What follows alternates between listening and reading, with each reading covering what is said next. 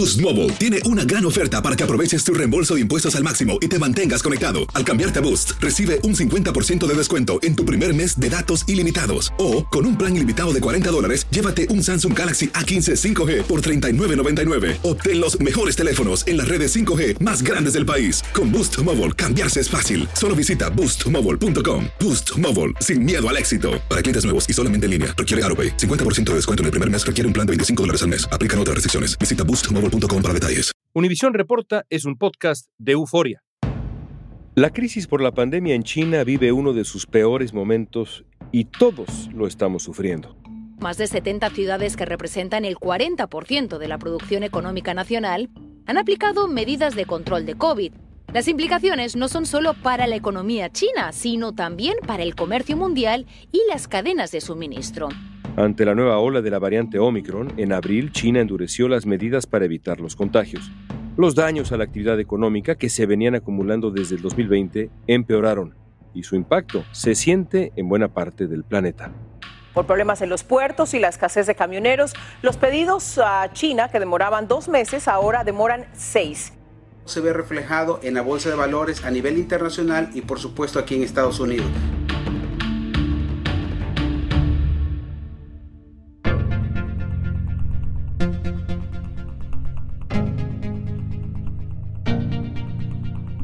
China lleva dos años debatiéndose entre controlar la pandemia y evitar el desplome de su economía. Pero sus políticas para acabar con el virus parecen no haber dado los resultados que el gobierno esperaba, y el crecimiento de su economía se ha frenado de forma alarmante. Jorge Suárez Vélez es economista y analista financiero, ha trabajado en importantes instituciones bancarias en Estados Unidos y Europa, es el socio fundador de SP Capital y autor del libro La próxima gran caída de la economía mundial. Hoy Jorge nos va a explicar cómo ha afectado a China el hecho de que 350 millones de sus habitantes estén hoy en un confinamiento extremo, por qué se detuvo el crecimiento de su economía y cómo esa crisis en China puede presentar oportunidades para países como Estados Unidos o México. Mucho de lo que ha hecho que muchos países se alineen con China es esta sensación de que creían que era inevitable el que China iba a volverse el país dominante, el país líder del mundo y pues de repente estamos empezando a ver que no es tanto. Hoy es miércoles 4 de mayo, soy León Krause y esto es Univisión Reporta.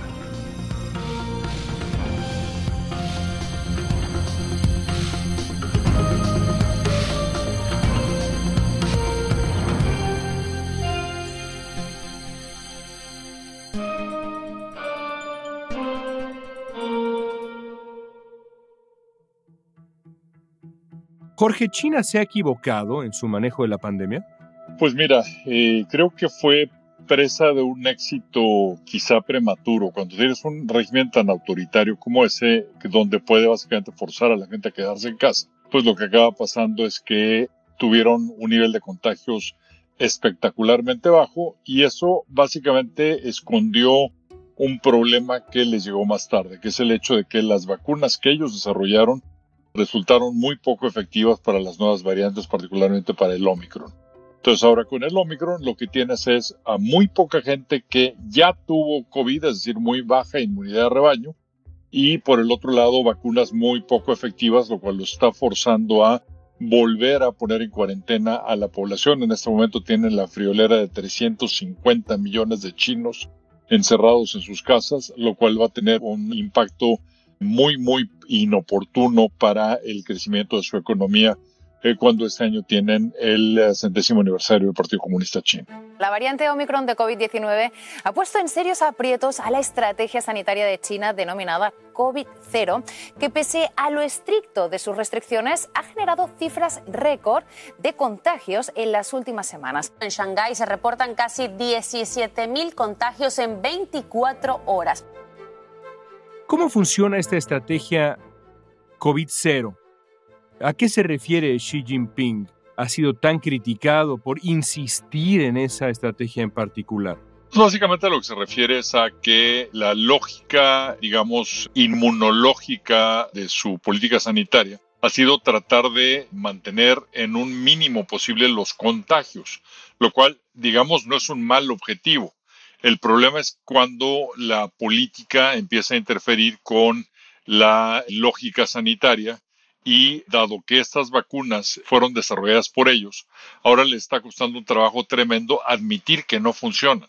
Por ejemplo, Australia tuvo una situación similar porque ellos también habían estado inmunizando con vacunas chinas cuando vieron que no funcionaban para el Omicron, pues empezaron a importar rápidamente Pfizer y Modernas, ¿no? De RNA mensajero para pues eh, compensar, digamos, por la falta de inmunidad que provenía de las vacunas que ya habían usado. En el caso de China, se rehusan a admitir que no funcionan, entonces están teniendo que recurrir a simplemente un aislamiento feroz, eh, lo cual es quizá poco realista, particularmente con una variante que es tan contagiosa como el Omicron. Por ello, Pekín ha puesto en marcha las pruebas masivas para casi 20 millones de residentes. Además, las autoridades instalaron vallas de metal dentro de edificios residenciales para evitar que las personas pudieran salir ¿Qué consecuencias tiene en la economía china este manejo reciente de la pandemia? Decías, 350 millones de personas bajo estrictas normas de confinamiento. Lo que es un problema, León, es que esto está combinado con una serie de problemas que ya vienen de mucho antes. Como tú sabes, hace 10 años escribí un libro que se llamaba La próxima gran caída de la economía mundial y ahí había un capítulo sobre China nada más, donde yo lo que decía es que China iba a enfrentar tres grandes problemas. Problemas demográficos, problemas por una excesiva dependencia del mercado inmobiliario para detonar el crecimiento económico y un excesivo crecimiento de la deuda. Estas tres cosas simultáneamente les están pegando muy fuerte al grado que eh, deja, digamos, ir al final de este argumento, pues los crecimientos que ellos mostraron, digamos, a principios de este siglo de alrededor de 16% al año y que ya nada más andaban por ahí del 7% antes de la pandemia, pues este año China podría acabar creciendo entre 0 y 2%. Y esto proviene de precisamente de la acumulación de las tres que dije, problemas demográficos, o sea, están teniendo una población que va a empezar a decrecer pronto. Los chinos van a perder 200 millones de habitantes entre 2020 y 2050. Además, como sabes que muchas parejas, como podían tener un solo hijo, cuando tenían una niña la mataban, ¿no? Entonces, por ahí 30% más hombres que mujeres, ¿no? Lo cual lleva baja formación de familias, una serie de problemas sociales importantes. En términos de esta excesiva dependencia del mercado inmobiliario, tienen la friolera de 3 mil millones de metros cuadrados, repito la cifra, 3 mil millones de metros cuadrados de propiedades vacantes. Esto implica que podrían darle un departamento a la población entera de Francia, del Reino Unido, de Alemania o de Italia, sin problema alguno. Pero imagínate que estas propiedades fueron financiadas principalmente con ahorro de la gente. La gente que es, digamos, más viejita de lo que es en, un país que no tuvo esta política de un hijo por pareja, pues ahora con la novedad de que probablemente van a perder su ahorro porque los proyectos inmobiliarios en los que invirtieron pues podrían eh, reventar. 40% de las familias urbanas chinas tienen más de una propiedad en su patrimonio, ¿no? Entonces es un problemón terrible. Y por el otro lado, eh, en términos de endeudamiento, pues China tiene una deuda total, si medimos empresas no financieras, más gobierno, más familias, que es de tres veces el tamaño de su economía, lo cual pues también es un problemón. Entonces, cuando pones todo esto junto, León, eh, lo que estamos viendo es un entorno que no solamente es de bajo crecimiento este año, sino que podría serlo durante las próximas décadas y eso es algo que cambia radicalmente cómo se ve la perspectiva de China. Durante años China ha sido un eh, experimento capitalista voraz, con un eh, gobierno eminentemente pragmático, no solamente para adentro, sino para afuera. Contra lo que uno pudiera pensar, el gobierno chino, pues, digamos, intervino, pero intervino relativamente poco, hasta donde yo entiendo. Hubo mucho mercado, y relativamente poco gobierno, pero ahora con el pretexto de la pandemia están haciendo lo contrario. ¿Por qué y qué consecuencias tiene esto? Yo lo que te diría, León, es que en efecto es como consecuencia de la pandemia, pero también como consecuencia del centésimo aniversario del Partido Comunista, donde, como tú sabes, Xi Jinping quiere volverse a reelegir y probablemente mantenerse ahí en forma vitalicia.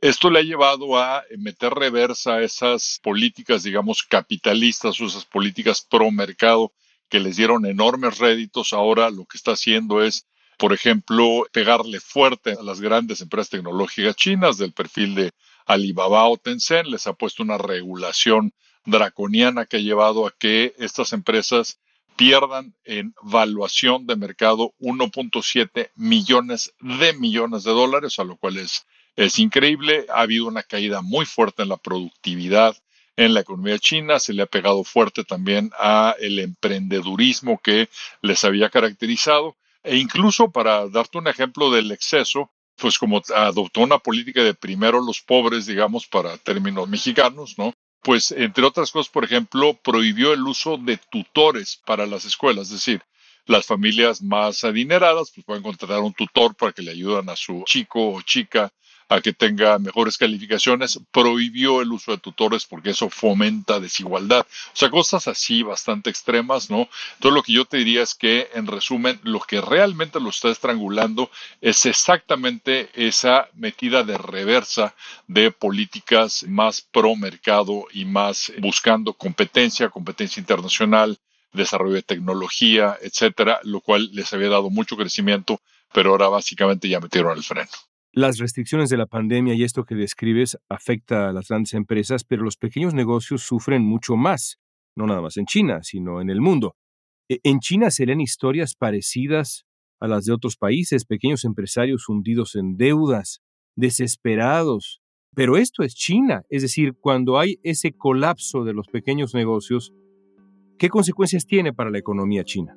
Una de las consecuencias más graves que esto está deteniendo, por ejemplo, los procesos de urbanización que estábamos viendo, es decir, esta migración del campo a las ciudades que les dio acceso a una fuerza laboral grande y creciente. Esto está generando problemas, genera también problemas, pues porque esto mismo hace que no haya demanda por todos esos inmuebles vacíos que se han ido construyendo en los últimos años.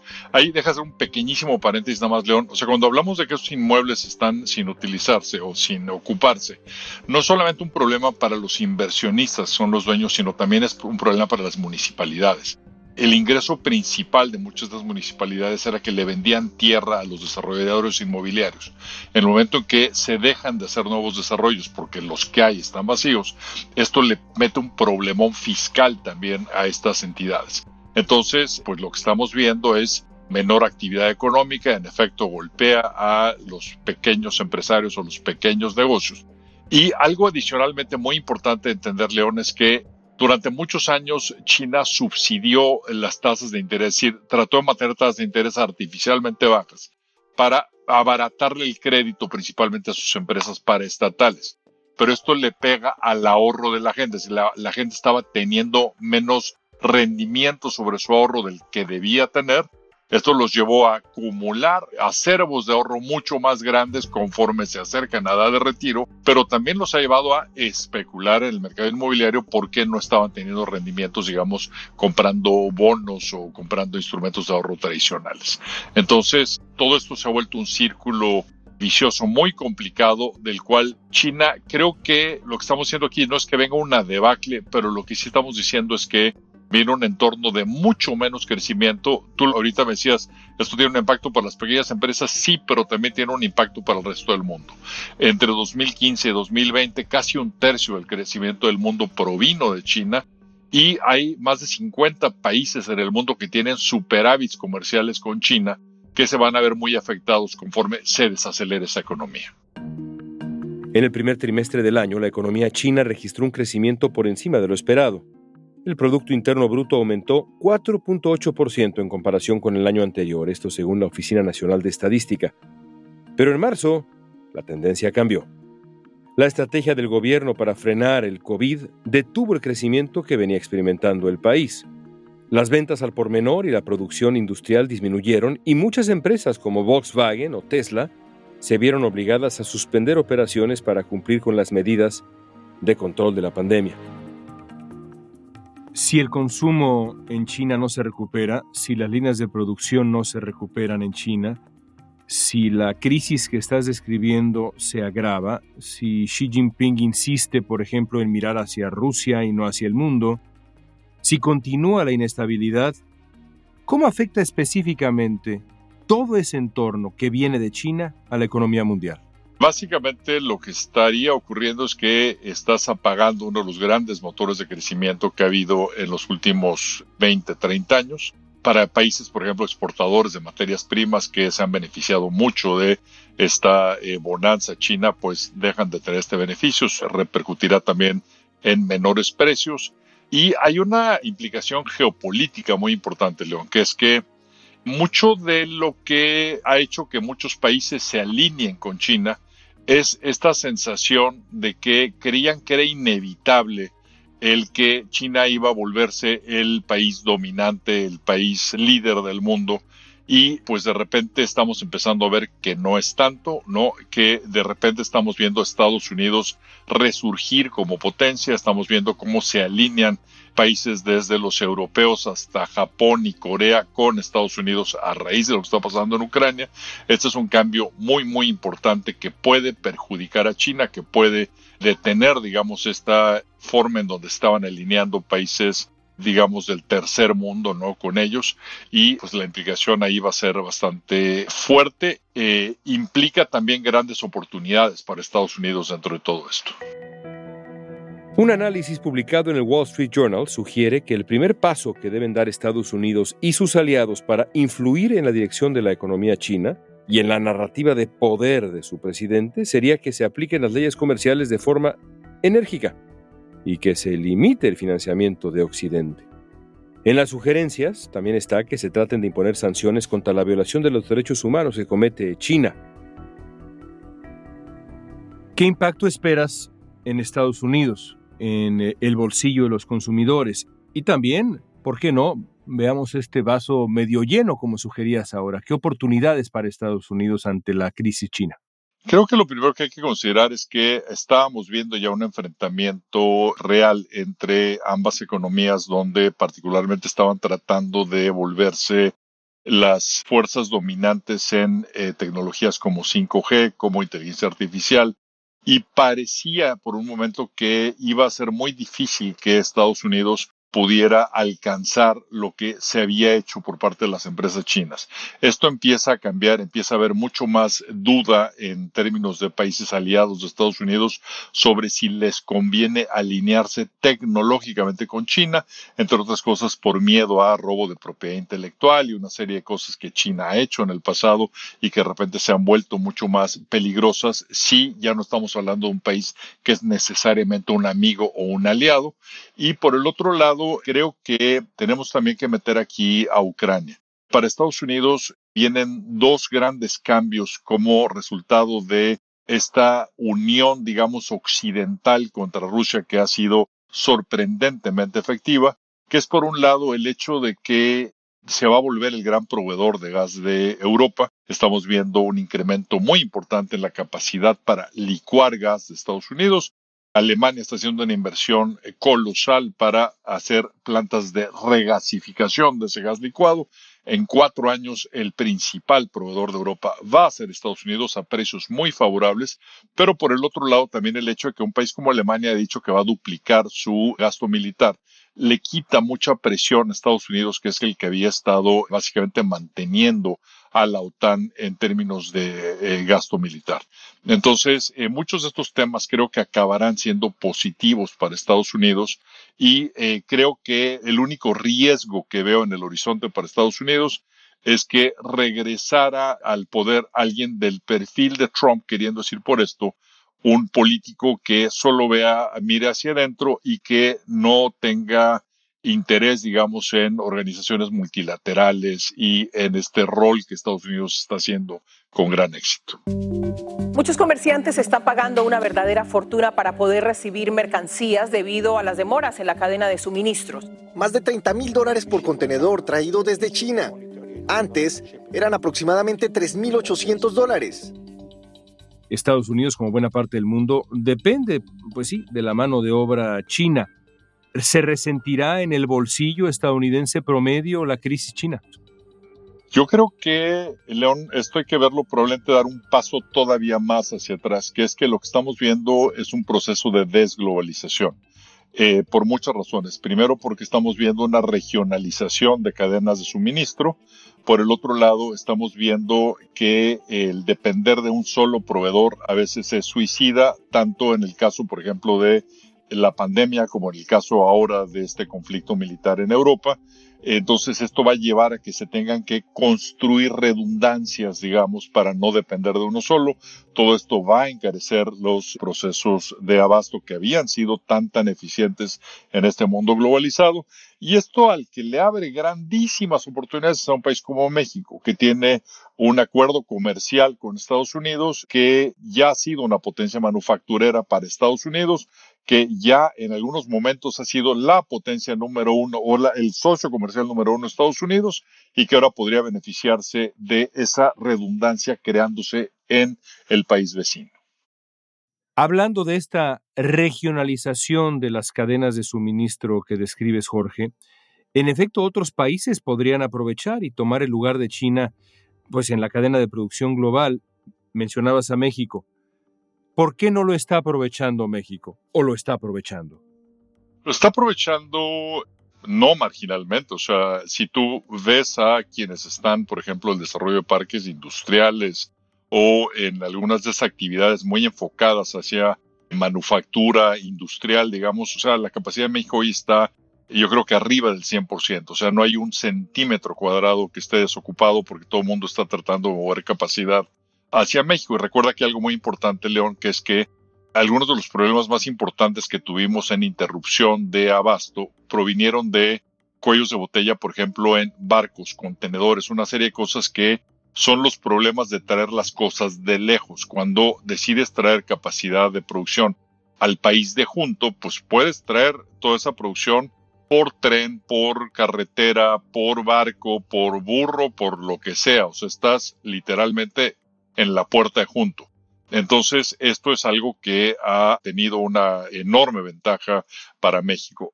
¿Prevés que el gobierno chino se vuelva todavía más autoritario? ¿Que intervenga más en el rumbo de la economía? ¿Que China se endurezca? Sin lugar a duda, sí, precisamente como reflejo de esta debilidad que están empezando a mostrar. Esto es algo que puede llevarlos a estar mucho más paranoicos, digamos, con respecto a la posibilidad de que la gente esté a disgusto protestando eh, ante esta situación. Y creo que el otro riesgo también es en lo internacional, donde lo que hemos visto históricamente siempre es que cuando potencias como estas tienen un crecimiento tan fuerte como el que vimos y luego este se detiene, tienden a buscar provocaciones internacionales como forma de distraer a la gente y de unirla contra un enemigo externo. Algo muy importante sobre aquí, León, es que ya hemos visto esta historia antes, por ejemplo, en países que tuvieron mucho crecimiento y luego se detuvo, como sería el caso de Japón. La diferencia entre Japón y China es que Japón cuando detuvo ese crecimiento era un país muy, muy rico, entre los más ricos del mundo. China no lo es. China sigue teniendo una enorme parte de la población que está francamente, digamos, eh, subdesarrollada. Y algo que la gente no entiende del todo es que si nosotros vemos a China en términos de PIB per cápita nominal, o sea, no viendo paridad de poder de compra, sino simplemente los datos nominales. Estaba checando los datos justo antes de platicar contigo, León. En 2017, es decir, antes de que empezara esta administración en México, el PIB per cápita de México era ligeramente más alto que el de China. Es decir, que no es un país ni por mucho rico, no es un país ni por mucho que se haya logrado ya desarrollar. Hay una región del país que es rica, industrializada, etcétera, pero el grueso del país sigue sin estarlo y por eso de repente meterle freno a este crecimiento puede tener consecuencias políticas indeseables. Y aquí estaremos para platicarlo contigo. Jorge, gracias como siempre por tu tiempo. Gracias por estar con Univisión Reporta. Un gusto para mí. Para este año, el gobierno chino proyecta un crecimiento de 5.5%, el más bajo en tres décadas. En el primer trimestre, el desempleo se disparó en 31 ciudades grandes del país, alcanzando 6%, una cifra récord. Y todavía el gobierno no parece encontrar la manera eficaz de manejar la crisis del coronavirus. El presidente Xi Jinping espera comenzar un nuevo mandato de cinco años a principios de 2023. El resto de los países tendrá que estar alerta ante sus provocaciones y las posibles consecuencias políticas de sus decisiones.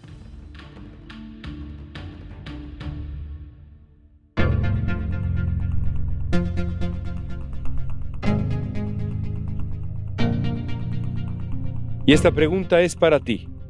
¿Crees que China ha comenzado un descenso inevitable?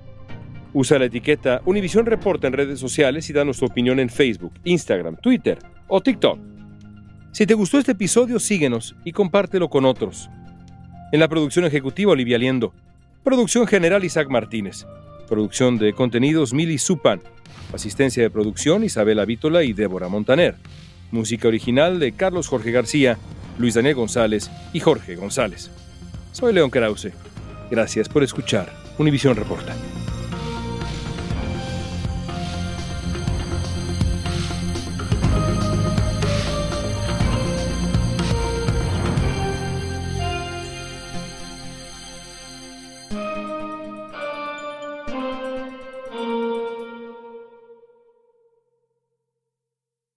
Boost Mobile tiene una gran oferta para que aproveches tu reembolso de impuestos al máximo y te mantengas conectado. Al cambiarte a Boost, recibe un 50% de descuento en tu primer mes de datos ilimitados. O, con un plan ilimitado de 40 dólares, llévate un Samsung Galaxy A15 5G por $39.99. Obtén los mejores teléfonos en las redes 5G más grandes del país. Con Boost Mobile, cambiarse es fácil. Solo visita boostmobile.com. Boost Mobile, sin miedo al éxito. Para clientes nuevos y solamente en línea, requiere AroPay. 50% de descuento en el primer mes requiere un plan de 25 dólares al mes. Aplican otras restricciones. Visita boostmobile.com para detalles.